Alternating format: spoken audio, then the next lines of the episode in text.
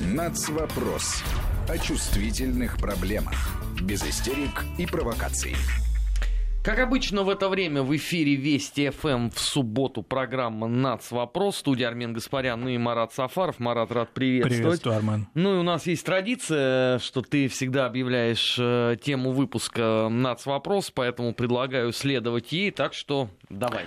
Да, ну на этой неделе у наших соседей на Украине происходили разные измерения национализма и разные точки зрения на эту тему, на его природу, на его уровень, на то, какие причины повлияли на то, что в 2019 году национализм, по мнению одних, значит, активистов и экспертов украинских, есть на территории этой страны, а другие полагали, что он сильно преувеличен, некоторые искали внешних врагов даже считая, что есть влияние извне на распространение национализма. Но это все было бы просто говорильни пустой, если бы не конкретные случаи, в частности, а, инцидент, который, в общем-то, подрывает все то, о чем говорят украинские власти о безопасности в Киеве. Ну вот если вы считаете, что там безопасно, то, может быть, не стоит ходить по центральным улицам, где можно над, в центре города, там, где существуют установленные видеокамеры и прочее, можно осквернить памятник, например, Шалом Алейхиму и облить его краской, пойти дальше и не найти никаких, собственно, уже за несколько дней никаких даже подозреваемых в этом. Вот, но при этом считается многими на Украине, что уровень национализма в частности, антисемитизма падает. Вот такая тема, и разобраться в ней непосредственно, что же здесь правда, а что ложь, что политика, а что реальная угроза людям, а не только памятникам. Наверное, вот такая тема у нас одного из сюжетов хотя бы нашей программы сегодняшней. Я не очень понимаю, а за счет чего они делают вывод, что а, падает антисемитское настроение на Украине. Вот они, в частности, если говорить конкретно, то такой позиции придерживается один из представителей а, еврейской общины Украины Иосиф Зисельц. Почему я говорю один из представителей? Потому что община не консолидирована, есть разные а, движения, разные группы, светские, религиозные. Так вот, один из активистов полагает, что уровень падает. Причем это падение уровня национализма он рассматривает почему-то аккурат с 2013-2014 года, что наводит на мысли не только нас с тобой, наверное, да, но и например, а, такого, а, в общем-то, вдумчивого и постоянного системного а, исследователя антисемитизма, как Фраим Зуров, руководитель фонда Центра, вернее, Симона Визентали, что такого рода активисты ангажированы современной украинской политической властью и хотят представить ее, современную украинскую политическую действительность и власть, в качестве демократических. Может быть, там не рост э, антисемитизма отсутствует, а рост э, коэффициента умственной энергии э, у этого отдельно взятого человека. В стране, где раз в неделю минимум э, ставят памятники деятелям АУН-УПА, которые имели самое прямое отношение к Холокосту на территории Украины. В стране, где постоянно оскверняются мемориалы советским воинам, где постоянно звучит антисемитская риторика, причем начиная с парламента. Где Он умудряется свобода. не находить. Где есть партия «Свобода», да, которая фактически, вот мы говорили многократно и в прошлом году, и в этом, что формируется на Украине, как нам показалось, такая тенденция на украинизацию всего населения с точки зрения Украины, как украинцы как гражданской нации. Так вот, партия «Свобода» такой позиции не придерживается и считает, что украинцы — это этническое а, состояние души и, соответственно, требует квотирования и соответствующих привилегий для людей по национальному признаку. Ну и, соответственно, выступать с различными националистическими заявлениями, в том числе и антисемитскими. А вот что касается, допустим, продолжения истории, вот когда говорят Зеленский, Порошенко, надо их сравнить. Вот можно сравнить, в частности, на примере бывшего консула Украины в Гамбурге такой замечательный есть человек из Закарпатья, который был учителем немецкого языка, а потом вот вдруг раз и решил его, есть имя и фамилия у него, Василий Марушинец, который, значит, имел два Фейсбука, два аккаунта. Один, значит, такой публичный, он консул, дипломат, а второй а, для личного пользования. И вот второй вы, как-то к нему в группу добавился небезызвестный Анатолий Шарий. И выяснил, что, оказывается, там шквал антисемитизма и вообще каких-то ну, запредельных постов. После этого, значит, еще при Порошенко, по-моему, его уволили. Но он сейчас себя отлично а чувствует. А сейчас он отлично себя чувствует, потому что суд при Зеленском его восстановил в должности. Только он пока не смог до консульства, до консульства добраться. Ну, видимо, это дело времени. То есть в немецком городе Гамбурге может быть, оказывается, представитель иностранного государства, который проповедует активно националистические, ну, просто расовые. Если посмотреть, ну, мне просто кажется, что он не дружит с головой, если честно, потому что там какой-то зашквал, там даже уже не фашизм, а какой-то обыкновенный фашизм. Да не, Марат, ну он там, положа руку на сердце, ничего такого сверхъестественного в этом тайном аккаунте э, в Фейсбуке не продемонстрирую. Я же внимательно следил за этим, за всем. А вообще, если посмотреть, очень многие заявления э, украинских политиков, что из кабинета министров, что из Верховной Рады, то они с точки зрения как бы нормального образованного человека, они вообще за гранью добра и зла. Но там именно это ж проповедуется. Ну там и не может быть ничего другого, если у вас э, Степан Андреевич Бандера со всеми своими чудесными идеями, кого и как и где надо было э, истреблять, он является национальным героем. Если слоган АУН ответственный за Холокост на Украине является официальным символом э, украинской армии нынешней, если все это до сих пор э, культивируется, почему там не могут появляться анти- антисемитские настроения? Мало ли что один придурок там сказал. Таких гоблинов там на самом деле очень много. Я напоминаю, там целое правительство такое было при Януковиче. Эти люди приезжали в Москву и говорили, да вы что, да какой Бандера, какие герои Крут, да забудьте, ничего этого нет. А потом появляется 2014 год. И сейчас нам опять предлагается поверить какому-то дегенерату конченному, который ничего не видит. Это первый вариант, либо есть второй. Может, он тогда э, на положении вот того самого дрессированного еврея находится, который э, был э, характерен для эпохи Третьего Рейха. Ну вот Ефраим Зуров, э, собственно, и говорит, что а, Зисельс, как всегда, вот, цитата, искажает историческую действительность, чтобы снискать благосклонность украинского правительства. Ефраим Зуров, напомним еще раз, возглавляет серьезнейший фонд, который, фонд Симона Визенталя, который осуществляет не просто поиск, их уже практически нет, но все-таки он не оставляет эту а, благородную и очень сложную историю поиска нацистских преступников, но и осуществляет мониторинг современного состояния дел с точки зрения национализма, героизации фашизма и так далее. Международная организация, они никак не связаны связано с Украиной или с какими-то ее гамбургскими консультами. Вот он полагает, что такого рода люди, они фактически наносят ущерб а, репутации а, организаций, которые, казалось бы, должны защищать интересы жертв. А, у нас на связи аналитик информационно-аналитического портала «Вестник Кавказа» Екатерина Винник. Мы приглашаем ее к разговору. Екатерин, приветствуем и слушаем вас. Добрый день. Да, прежде всего стоит отметить, что антисемитизм сложное и многогранное явление, которое по сути своей не цель какого-то процесса, а средство достижения цели и зачастую в политической борьбе. Так было, например, и в довоенной Германии. То же самое происходит и в современной Европе, в частности в Украине. Э, нужно отметить, что так, как таковой антисемитизм на Украине не стал достоянием истории, несмотря на еврейские погромы во время Второй мировой войны в западной части страны, связанные с деятельностью ОУН-УПА, антисемитская риторика которой была, была отчасти навязана сотрудничеством с гитлеровской Германией. Э, мрачное наследие Второй мировой войны по-прежнему имеет место на Западной Украине, но оживает оно преимущественно на фоне внутреннего политического противостояния. Э, что касается антисемитизма на сегодняшний день в стране, по данным Объединенной еврейской общины Украины, за 2018 год количество обращений по вопросам антисемитизма составило всего 38, что является хорошим показателем для страны с 45 миллионным населением. Э, в 2018 году исследовательский центр Pew Research Center отметил спад антисемитизма, назвав Украину самой лояльной страной в Восточной Европе – кроме того, государство было исключено из списка государств, которых еврейское происхождение может сыграть негативную роль в предвыборной гонке, что по сути подтверждает победа Зеленского на президентских выборах. Однако не все согласны с тем, что проблема антисемитизма на Украине, на Украине практически решена. Э, например, бывший начальник охраны президента Украины Виктора Ющенко и вице-президент Европейского еврейского конгресса Евгений э, Червоненко назвал героизацию нацистских преступников и руководителей ООН-УПА основной причиной роста антисемитских настроений среди населения страны.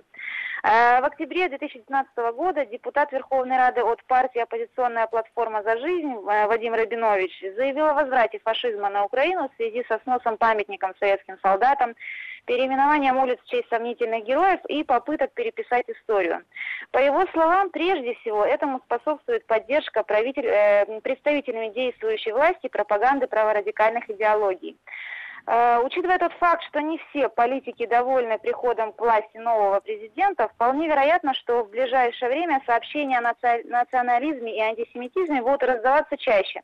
И данная форма национальной нетерпимости в очередной раз будет э, использоваться в качестве инструмента политического противостояния.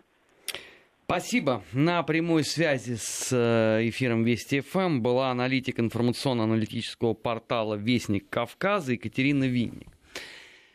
Марат, а ведь это невероятно прикольно заниматься статистикой подобного рода способом.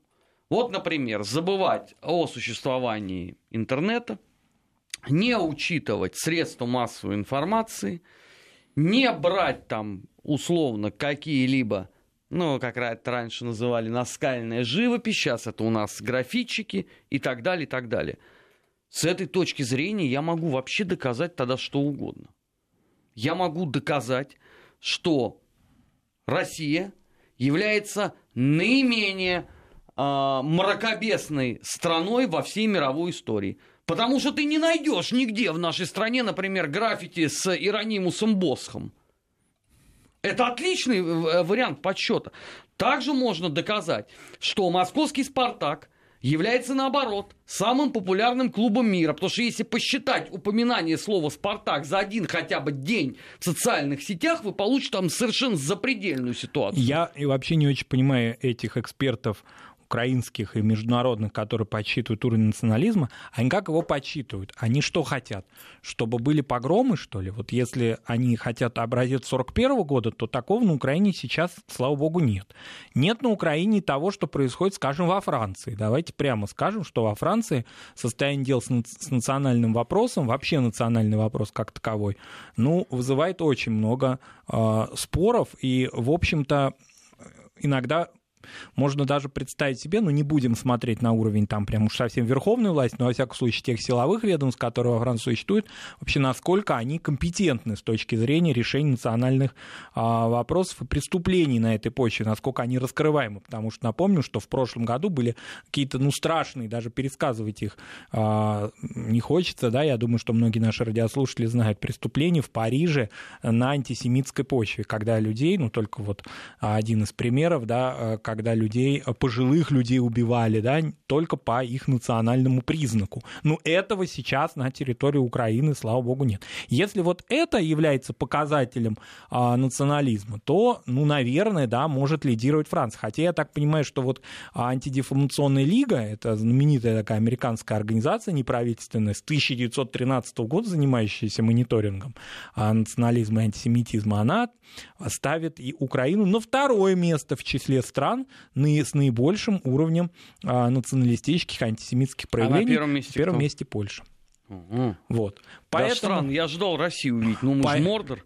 Поэтому вот, ну, наверное, да, по этим вот показателям, о которых ты сказал, в совокупности, если взять интернет, граффити, если взять какие-либо оскорбления бытового характера, которые не приносят каких-то, да, а, не являются тяжкими преступлениями, но тем не менее люди с этим сталкиваются. Вот опять же, скажем, пример, когда пишут эти эксперты о том, что Украина стерильна и все там чисто и хорошо прямо под этими текстами в интернете, где открыты комментарии на украинских сайтах, я лично видел шквал антисемитских заявлений. То есть, а откуда эти люди взялись? Они кто? Они боты, что ли? Нет, это реальные жители Украины, которые считают, что нет, они антисемиты, они ничего скрывать не хотят, и они так заявляют. А то, о чем говорила наша эксперт Екатерина Винник, да, действительно, в качестве одного из аргументов украинские власти всячески подчеркивают это, и вот все приближенные к ним такого рода карманные организации, да, о том, что если президент и предыдущий премьер-министр не принадлежали к титульной нации на Украине, это является примером демократии.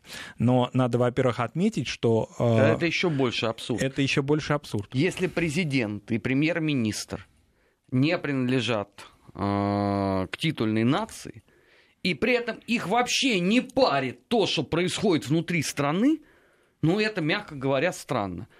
Если премьер-министра Гройсмана совершенно не интересовали вопли, которые происходили на Майдане Незалежности, на Крещатике, кстати, это впереди – 1 января, я подсказываю, совсем скоро. Месяц подождите, вы все это услышите в полном объеме. Если рукопожатыми являются представители партии, да, можно сказать, что в Западной Европе и в Восточной в особенности, в странах Европейского Союза существуют праворадикальные партии, в том числе выступающие националистическими Только лозунгами. они не в парламенте. Но они не в парламенте. А если они оказываются в парламенте, как-то очень странно, они эволюционируют к центру, да, они от всего мракобесия как-то пытаются избавиться, или если все-таки настаивают настаивают на чем-то, они оказываются маргинальными, даже если они занимают какие-то места в парламенте. Во всяком случае, в коалицию с ними вступать побаиваются партии центра. Да? Но на Украине это возможно. Можно демократическим партиям, даже с либеральным уклоном, вступать в коалиции. И мы эти примеры знаем, как прекрасно себя чувствовали депутаты от прогрессивных разных партий, в кавычках, и представители партии «Свобода». Мы же помним, как с господином Тигнебоком, он же рукопожатый. То есть его заявления тоже зашквальные абсолютно, и его сторонников и соратников, антисемитские это уже просто даже мягко говоря. Потому что, э, ну, допустим, в качестве примеров а, можно найти ты, наверное, помнишь эту голливудскую звезду Милу Кунис, да, которая угу. выходит из Черновцов, и что-то она там заявила о том, что она выехала с территории Украины, а поскольку в 91 году, поскольку Украина антисемитское государство, заявила она. Какой она получила шквал от а, представителей партии Свободы, и как ее обзывали, да? Ну, прямо, прямо, не то, что по матери и по отцу, а прямо по ее национальности.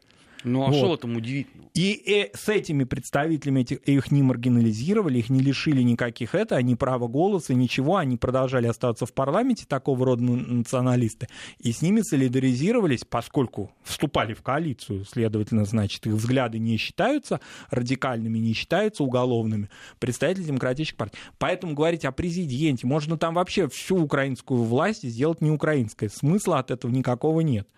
А, это не имеет никакого значения, если высшие должностные лица, вне зависимости от их, от их национальности, не пресекают это на корню, а наоборот это героизирует. Вот ты уже сказал о, о том, что с Бандерой происходит, а буквально на днях же, значит, такой замечательный галицийский город Самбор, он же тоже обрел теперь очередной памятник. Мы не говорим просто про улицы, а памятники. Марат, давай упростим задачу. Ты мне назови, пожалуйста, хоть один город в Галиции, который еще не обрел памятник, мемориальную доску, переименованную школу, центральную площадь, детскую больницу и так далее. Там такого, нет. Такого назвать нельзя. Все. Да, уже эта зараза начала распространяться и на Закарпатье, где это не так было распространено. Тот же, вот, допустим, Маршинец, вот этот консул замечательный, а, гамбургский, он же заявлял о том, что у Украины есть претензии на польские и венгерские земли. То есть он считает, он сам закарпатец. Он считает, что, значит, вот эта а, территория Холмщины, да, вот откуда операция Висла происходила в конце 40-х годов по переселению взаимному польско-украинского населения, это исконная украинская земля, верните ее, значит, обратно. К Венгрии он имеет претензии, он находит... Только он не забыл спросить у этого населения, которое проживает на территории Польши... А он свою и, территорию в состоянии удержать? Нет, он в Гамбурге, ему до своей а. территории очень далеко. А то там э, что ни день, опять же, то из славного стольного града Куева доносится, что если мы ничего делать не будем, то у нас страна рассыпется. При этом интереснее всего здесь то, что они действительно ничего при этом не делают. Они но не мешает не... им это скулить каждый день. Они ничего не делают, но я еще раз повторюсь, если они будут спрашивать, проведут такого рода опросы, а уже такие этнографические работы есть у славянского населения, значит, соседнего э, э, Польши и Венгрии, то те люди им ответят, что они русины. И вообще они ни в какую Украину а, вступать совершенно не собираются. У них даже другая идентичность. Ну, значит, mm. соответственно, им придумают что-нибудь. У них русины уже пошли на западе Украины, уже эта идея вот этого русинства, она начала распространяться на территории Украины с этим боролась советская власть, ну, как-то не довела это до ума. Ну, Поэтому... с этим боролась и Австро-Венгрия. С этим боролась и Австро-Венгрия, а, вот. Ну, а что? Какой, какой результат? Результат такой, что фактически этническая картина уже Украины меняется. То есть субэтнические группы себя объявляют народами. Ну, замечательно. Они дальше объявят о своей автономности, как минимум.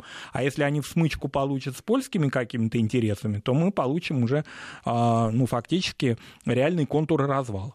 Но, между тем, консул видит виновных в другом. Он находит другой народ, который надо оскорблять. Ну и, конечно, России тоже достается. Кстати, мы ведь сказали о том, что вот этот товарищ Зисельц, он же ведь находит виноватых в других странах. Ну, сразу можно угадать, в каких. Ну, в какой. Не она вот. одна, наверное. Она одна. Соответственно, он полагает, что вот эти всякого рода провокации и вообще замеры, кстати говоря, они инициируются нашей страной ни много ни мало. И даже обвиняют в пророссийскости вот эту пресловутую антидефамационную лигу, которая Скажите, в Соединенных Штатах. Эдуард э, Долинский, который возглавляет известную организацию на Украине, он тоже нет. засланец Нет. Москвы. Эдуард Долинский, вот мы уже сказали о том, что... Э, Он Украинский еврейский комитет, да, по-моему, возглавляет. Конкретно, да, какой-либо организации, которая представляет интересы всей общины, на Украине нет. Вот Эдуард Долинский представлять другую организацию. А его называть пророссийским или там про каким-то украинским, про каким-то вообще нельзя. Это представитель общины, да, который выражает иную точку зрения. У него точка зрения о том, что и антисемитизм, в частности, и национализм в целом на Украине растет. Да он по нескольку раз в неделю подробнейшим образом описывает это в Фейсбуке. Я регулярно вижу эти посты в ленте. Самое главное, что ему нету э, э, необходимости там не доверять или перепроверять, потому что он дает ну, тут же ссылку на украинские ссылки. СМИ. О чем здесь разговор вообще? Ну, если вы посмотрите э, то, что произошло с памятником писателю киевлянину, увидите, во что он превратился, по-моему, это все аргументы. Ну, отдельным людям типа Зисельса а, виднее. Ну, это уже, что называется, здесь медицина бессильна. Нацвопрос в эфире Вести ФМ. Мы сейчас прервемся на выпуск новостей. Сразу после этого продолжим. Не переключайтесь. Нацвопрос. О чувствительных проблемах. Без истерик и провокаций. 16 часов 33 минуты в Москве. В эфире Вести ФМ а, программа «Нацвопрос». вопрос на этой неделе особенно меня порадовали в Праге развернувшейся э, полемикой, в которую были втянуты все по поводу того, надо или не надо ставить э, в чешской столице памятник генералу Власову как символическому освободителю города э, в мае 1945 года. Вообще, конечно, помимо самой по себе дикости вот этой темы, потому что для, для любого нормального человека, по-моему, так вот вопрос стоять не может. Но это ладно, это там отдельный уже разговор. Меня, конечно, поразила степень проявленной некомпетентности. То есть вот ладно бы сейчас бы на дворе бы стоял бы, я не знаю, там 1991 год. И кроме моего любимого произведения, эталона безграмотности исторического мракобесия в час дня ваше превосходительство вообще ничего не существовало. Но слушайте, в нашей стране в 2014 году по многочисленной просьбе общественности, в том числе таких упырей, как Гаспарян, было издано следственное дело генерала Власова. Росархив, Государственный архив Российской Федерации, Федеральная служба безопасности, МИД, кого там только нету. Вот я смотрел, ну ладно, там у чехов у них своя свадьба, это понятно все. Но я вот с ужасом смотрел на э, уровень знаний, который был продемонстрирован вот э, в полемике внутри российского общества, и понимал, что это дно такое, да, потому что непонятно для кого издают документы, непонятно для кого пишутся книги, непонятно для кого об этом рассказывают люди, которые этому посвятили, ну, достаточно много э, времени своей жизни. Ну, это крах какой-то. Ну, мне кажется, что здесь самым главным является все-таки слезнули из чешских аргументов-то, малограмотных тоже. А, поскольку в Чехии сейчас дебатируется, нельзя сказать, сразу надо отметить, нельзя говорить об общей чешской позиции, потому что есть президент Земан, есть премьер-министр Бабиш, которые адекватные люди, которые получают за свою правдивую и честную позицию и взвешенную позицию, поскольку они государственные деятели, они какие-то отморозки из пражских муниципалитетов. Они получают сразу же клеймо, что они пророссийские и так далее, и так далее. Кстати, на митингах против Бабиша, где вообще сначала-то речь шла об экономических к нему претензиях, да, с силу того, что он там самый богатый чех, то есть люди там считали его деньги. Окей. Сразу же потом появились, а, значит, обвиняющие его в связях с Россией аргументы. Это мы все проходили, это все понятно.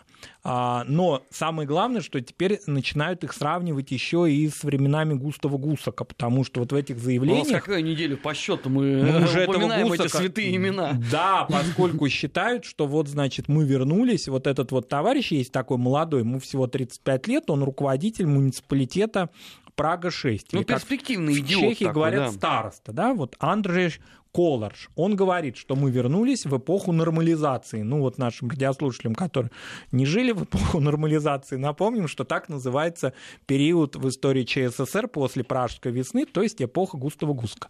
Вот, значит, они считают, что это перерождение Густава Гусака, и вот эти вот попытки найти общий язык с Россией и защитить историю Второй мировой войны адекватно, это значит плохо. А хорошо ставить памятники Власову. На основании чего?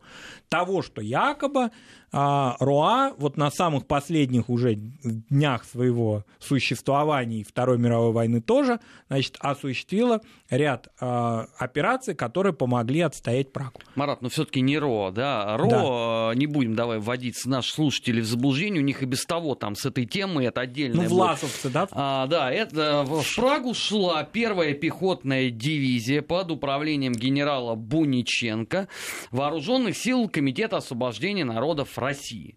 Обоснование этому было официальное, очень простое. Прага приютила Комитет освобождения народов России 14 ноября 1940, нет, извините, 12 ноября 1944 года, потому что именно в Праге был оглашен манифест Власова, и, соответственно, поскольку это славяне, им надо было э, прийти на помощь. Это официальная версия, которая чудеснейшим образом потом была зафиксирована в показаниях э, и американцам, которым э, вот эти вот военнослужащие Власова сдавались в плен, и, разумеется, э, СМЕРШу э, с НКВД, и потом это все нашло отражение в иммигрантской литературе, которую массово отштамповали э, в годы Холодной а войны. чем это отличается от позиции бандеровцев, которые тоже на самых последних этапах войны пытались сдаваться союзникам и представлять себя уже теперь как борцы с нацизмом? Мне а кажется, вот, ничем. Есть, есть отличие, Марат, понимаешь? А, о бандеровцах вся эта публика союзническая, она знала крайне мало. И к ним было очень мало вопросов.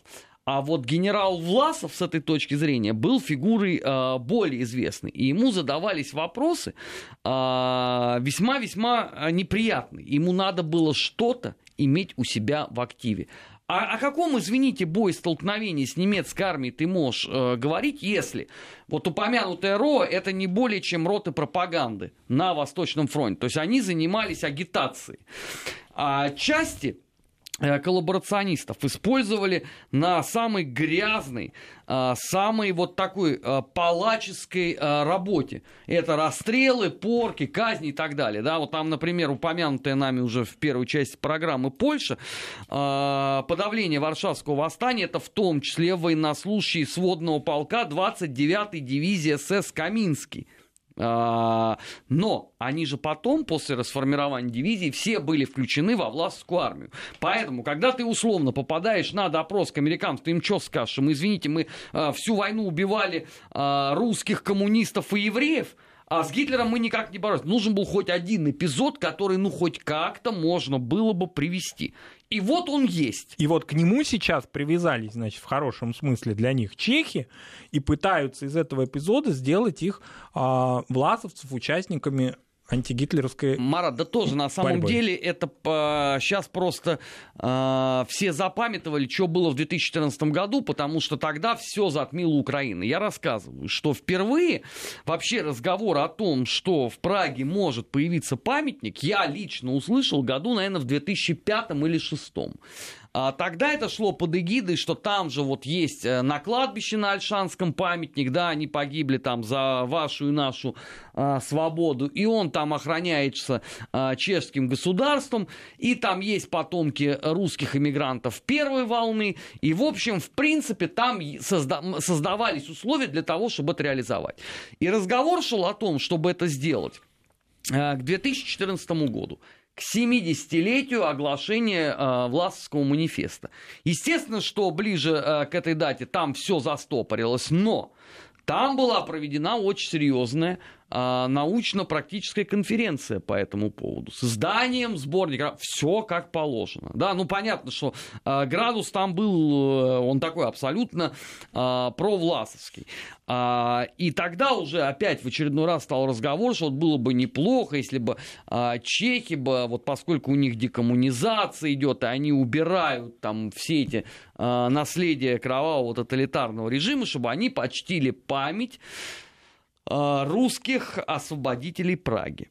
И вот теперь появляется клиент, который из числа вот условно чешских э, местных руководителей, который начинает эту тему вбрасывать в общество. Но в параллель тому, что необходимо демонтировать памятник Ивану Степановичу Коневу. То есть реальному освободителю Праги, а самое главное, не просто освободителю, но и сохранителю Праги, если так можно выразиться. То есть благодаря действиям армии под руководством Конева, как известно, вся та красота, которую могут видеть многочисленные, в том числе российские туристы, сохранилась равно, как и красота на мой взгляд, самого такого а, притягательного города Польши Кракова, который тоже был освобожден Красной Армией. Там уже сказали, что, что никто это... Краков взрывать не собирался. Ага, то есть майор Вихрь вот это неправильно. Нет, фильм. это абсолютно. Батян ага. это вообще не про них Ясно. история. Все, значит, мы не имеем отношения к Кракову, мы просто мимо проходили.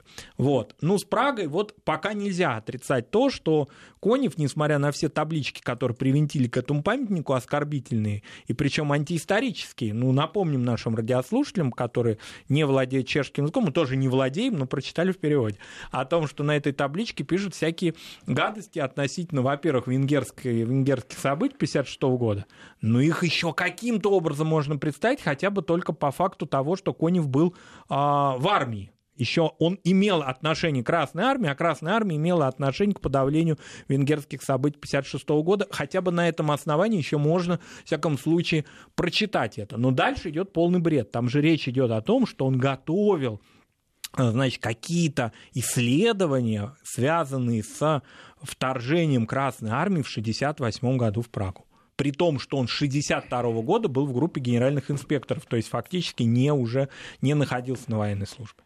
То есть бред. Э, вот и это все привинтили, и, соответственно, если он был освободителем Праги, то он все это, значит, свою, свою репутацию дезавуировал 56 годом, когда он в Праге не был и не участвовал в подготовке. А напомним, что это была подготовка не только советской операции, да, но и всех стран, объединенных Варшавского договора, он к этому не имел отношения. А оказывается, не просто имел, а какие-то, значит, там исследования проводил, и их Хрущева, впоследствии Брежневу передавал. Марат, ну, э, давай честно скажем, скажем, да, совершенно очевидно любому нормальному человеку, что либо памятник Коневу, либо памятник Власову. Они но, но вместе они не могут стоять. Городе. А, это из той же серии, понимаешь, если вот завтра там кому-нибудь вожжа под хвост попадет, а, и они будут говорить о том, что ну а что, может быть, и Гейдрих тоже был не такой плохой. Ну а что, на Украине же сдали книгу в Харькове «Оболганный Гейдрих». Он же там вообще показан демократом, либералом, э, который не имел никакого отношения ни к, там, к еврейским погромам, ни к чему. То есть Гейдрих жил в безвоздушном пространстве. Вопрос, Армен, а зачем нужно чехам, в том числе молодым, которые, вот, значит, старосты города молодые, но не старосты, города, значит, одной из районов Праги, вообще ввязываться в эту э, историю, ну, не только пособничество фашизма, вообще в это, в это скандал. Я понимаю, бандеровцы в городе Самборе, да, это прям вот, может быть, это их прадедушка там участвовал, у них кровная связь. Но здесь-то зачем? На территории Евросоюза, и вроде бы это не Польша, которая э, тоже могла себе позволить какие-то выкрутасы а вроде бы государство, которое всегда участвовало во всех антифашистских движениях, не только во времена ЧССР, но и вроде бы и в 90-е годы. А я тебе объясню с удовольствием. Значит, э, я же не случайно э, рассказываю о том, что эта работа длилась на протяжении очень многих лет. И в том числе вот с точки зрения идеологического оснащения чешского общества. Ведь э, а совершенно очевидно, что вот эти там материалы научно-практической конференции по поводу генерала Власова, это все-таки туда, на внутренний контур, потому что куда ты здесь с ними придешь? Тебе только лицо разобьют. Но это объективно так и есть. И э, на тех конференциях э, читались чудесные доклады. Э, в частности, озвучивались документы. Особенно любимый у этой общественности, а я некоторых докладчиков знавал лично. Но поскольку я вообще являюсь осенизатором э, человеческих душ на протяжении уже там более... Отлично, по... Да, почти там 25 лет как минимум. Вот. То, естественно, что и этот контингент я знал. Так вот, там особенно любим а, документ, который а, называется «Отчет» на имя руководителя Остминистериума Альфреда Розенберга, одного из э, наблюдателей за Власовской акцией. И он там пишет, что Власовское движение не национал-социалистично. Оно является жидкой настойкой из либерализма и большевизма – оно даже не ставит перед собой задач борьбы с мировым еврейством. Теперь суммируй это все, и ты понимаешь, что если это жидкая настойка из а, либерализма, а под нынешним большевизмом у них может быть понимание идет вот современного такого неотроцкизма, который вот этим а, всем европейцам стал чрезвычайно близок, они получают вполне себе родственные души. Кого же им еще пиарить, кроме как не этот контингент? Хорошо, а форма, в которой власовцы и та же Руа а, выступали, от них не смущает?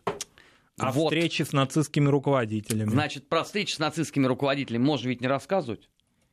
Ну, это же как... Э, ну, есть же фотографии ну, этого. Марат, Просто да, можно да, в это, интернете... Это как в том анекдоте. Э, я слышал Битлз, они фальшивят. Ты какую пластинку слышал? Мне Мойша напел. Это вот ровно то же самое. Можно не рассказывать ни о встречах ни с Гиммлером, ни с Геббельсом. Можно там, ведь просто угодно. осуществить секундную манипуляцию с клавиатурой и посмотреть фотографию Кони в Праге 1945, где те же самые чехи, прадедушки этого придурочного Колорша, значит, они восторженно встречают Ивана Степановича. Я не думаю, что их туда пригнали, потому что был еще Бенеш, демократический президент, не было Готвальда. Да, не было кстати, еще... тот самый Бенеш, который был особенно в кавычках любим всей советской пропаганды. Да, и который, в общем, сам э, не очень-то в своей репутации кармой-то хорош, потому что потом, как только он утвердился у власти, он устроил устроил марши смерти немецкого населения Чехословакии, да, и отправил их в Западную Германию, многие до нее не дошли. Вот, потому что они шли так долго, что, в общем, они погибли по дороге. Так вот, а и, кстати, в Германии многие об этом помнят.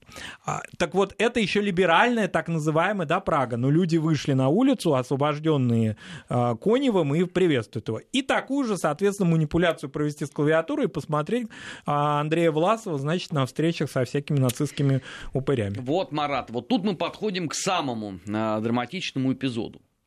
Дело все в том, что а, на момент март и апрель 1945 года форма э, вооруженных сил Комитета освобождения народов России имела уже слишком мало общего с традиционной немецкой.